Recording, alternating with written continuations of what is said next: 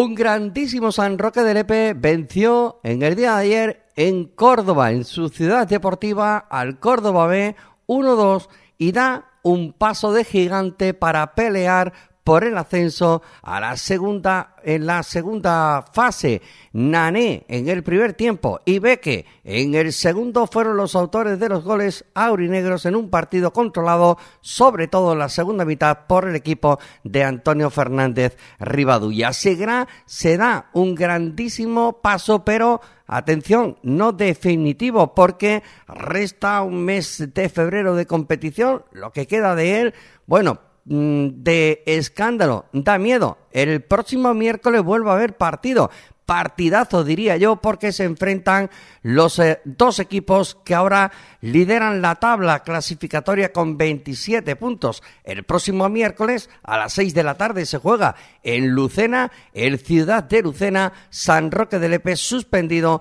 en su día por el COVID-19. Se enfrentarán los dos equipos que, como decimos, ahora lideran este subgrupo B. Ambos tienen 27 puntos y espadas en todo lo alto. Pero atención, después en el fin de semana llega hasta Lepe el Castilleja, equipo necesitado de sumar puntos para salir de la zona clasificatoria ahora complicada que tiene y después cerrar el mes en un eh, fin de semana último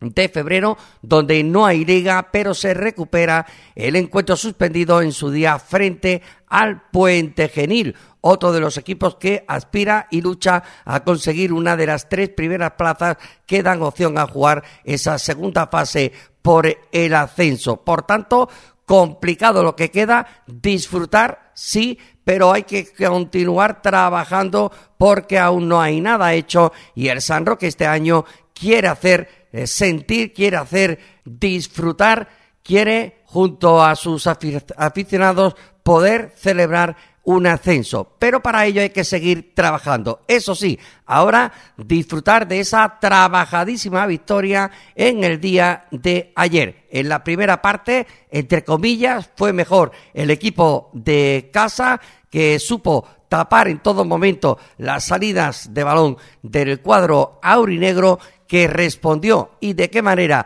en la segunda parte del partido, siendo mejores, buscando la victoria en todo momento y consiguiéndola gracias al segundo gol, gracias al gol de Beque que ponía el 1-2 definitivo en el marcador. La historia del encuentro, como siempre, la tiene nuestro compañero Manuel María Prieto. Hola, ¿qué tal? Saludos, muy buenas tardes. Vamos a contarles lo que hemos vivido este domingo en la ciudad deportiva Rafael Gómez de Córdoba, en la que se enfrentaba el San Roque de Lepe y el Córdoba B, un partido importantísimo para las aspiraciones del San Roque porque podíamos considerar de que se trataba de un partido de seis puntos, tres que suma el San Roque y tres de diferencia que mantenemos o ampliamos con el conjunto cordobés que nos está pisando ya los talones tercero en la clasificación vamos a ir desgranando lo que dio de sí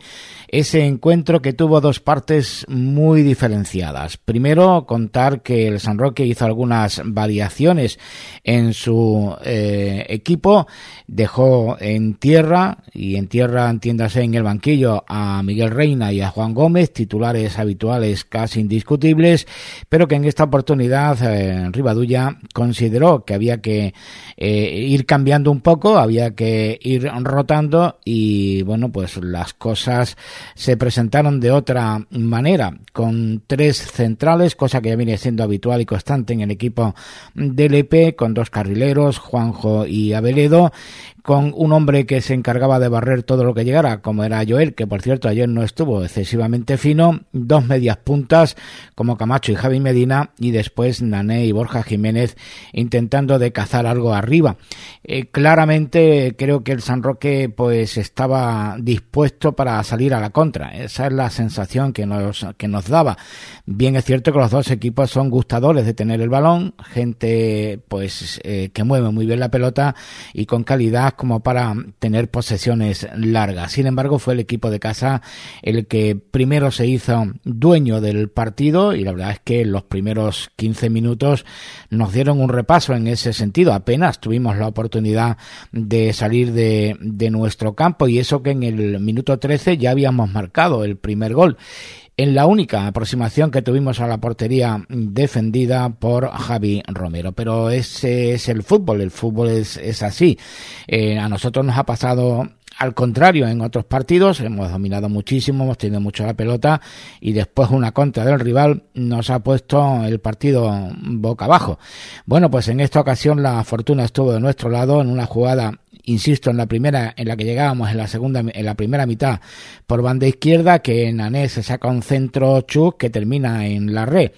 La verdad es que no sabíamos muy bien lo que había eh, ocurrido en esa jugada, porque dada la sensación desde lejos era que el balón pues había entrado directamente a la portería o quizás hubiera podido rozar incluso algún jugador del Córdoba y hubiera sido gol en propia puerta. Nosotros la adjudicamos a Nané en principio por el disparo, por la jugada, por todo, pero el árbitro en el acta ha recogido que el último en tocar antes de entrar fue Borja Jiménez la verdad es que a mí me dio la sensación de que cuando Borja tocaba la pelota ya el balón estaba dentro eh, suficientemente. Pero bueno, fuera como fuere, lo importante era que se le adjudica a Borja Jiménez ese gol, así lo dice el árbitro en su acta y es lo que vale, y el San Roque se pone por delante 0-1 cuando no nos los podíamos ni siquiera imaginar. La verdad es que mm, el equipo tácticamente estaba eh, un poco confundido, no sabía muy bien por dónde andaba, había correcciones continuas, el banquillo del San Roque no paraba de dar instrucciones y no eh, creerse lo que estaba pasando en el campo y tuvo la oportunidad el Córdoba de haber empatado rápido e incluso de haberse puesto por delante en el marcador antes de que el San Roque marcara. Pero, insisto, el fútbol es así, hay veces que se tienen muchas oportunidades y no, y no entran. Y fue lo que le ocurrió en la primera parte del Córdoba, aún así, una falta, un penalti un poco tonto por parte de Juanjo sobre eh, el jugador del Córdoba, Iván Navarro, permite al equipo cordobés en el minuto 37 de conseguir, un minuto 36 exactamente de conseguir el empate desde el punto de penalti nada más había hecho salir al campo Miguel Reina, porque ahí se dio cuenta eh, y tenía que cambiar algo, y ya sabemos que no lo duelen prendas al técnico del San Roque, se dio cuenta eh, Antonio Fernández Rivadulla que algo no estaba funcionando, que necesitábamos a alguien que parara el balón y que no se la sacara de encima cada vez que llegaba a nuestra área, porque eso era darle una oportunidad, otra, otra y otra al conjunto cordobés, sale Miguel Reina, pero es que no da tiempo ni a colocarse en el campo cuando llegue esa jugada del penalti empate a uno. A partir de ahí no pasan grandes cosas, sigue dominando técnica y, tácticamente el Córdoba. Nos vamos al descanso con empate y sabíamos que la segunda parte había que hacer algo porque evidentemente el partido no nos estaba gustando ni a nosotros ni evidentemente al cuerpo técnico del San Roque que sabía que tenía que cambiar. Se preparan Juan Gómez y se prepara también Pablo Ortiz, se retira del campo Juan Carlos Camacho, aprovechando precisamente pues un problema en una caída, en una mano, eh, parece que en principio, bueno, pues se quedó en el golpe, no hay demasiada hinchazón, aunque se van a hacer pruebas para descartar alguna rotura en las próximas horas. Se retira del campo Juan Carlos Camacho, entra Juan Gómez y también se retira Borja Jiménez, que al fin y al postre fue el autor del primer gol, y entra Pablo Ortiz. Con estos dos cambios, el San Roque se entona un poquito más, el equipo empieza a funcionar un poquito, un poquito mejor, sobre todo teniendo en cuenta que en la segunda parte el San Roque ha sido muy superior en este partido a su adversario un bajón, no sabemos si anímico, físico o lo que le ocurrió al conjunto cordobesista, pero San Roque en la segunda mitad. Estuvo muy entero, muy serio, jugando muy bien y además en jugada de estrategia llega el segundo gol, un cabezazo de Beque que en el eh, minuto 26 de esa segunda parte consigue el 1 a 2. A partir de ahí, más corazón que cabeza por parte del Córdoba. Ellos saben que tienen que jugársela todas a una carta. Llevaban 5, 6, creo que 6 jornadas sin eh, perder y evidentemente aquí se le rompió la racha. El San Roque jugó, insisto, la segunda parte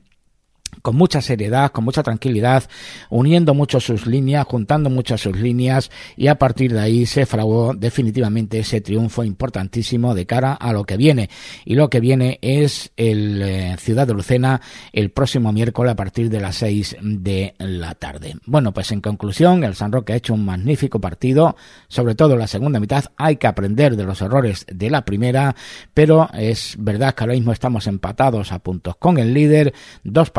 menos y hemos dejado ya al tercer clasificado a cinco puntos de distancia.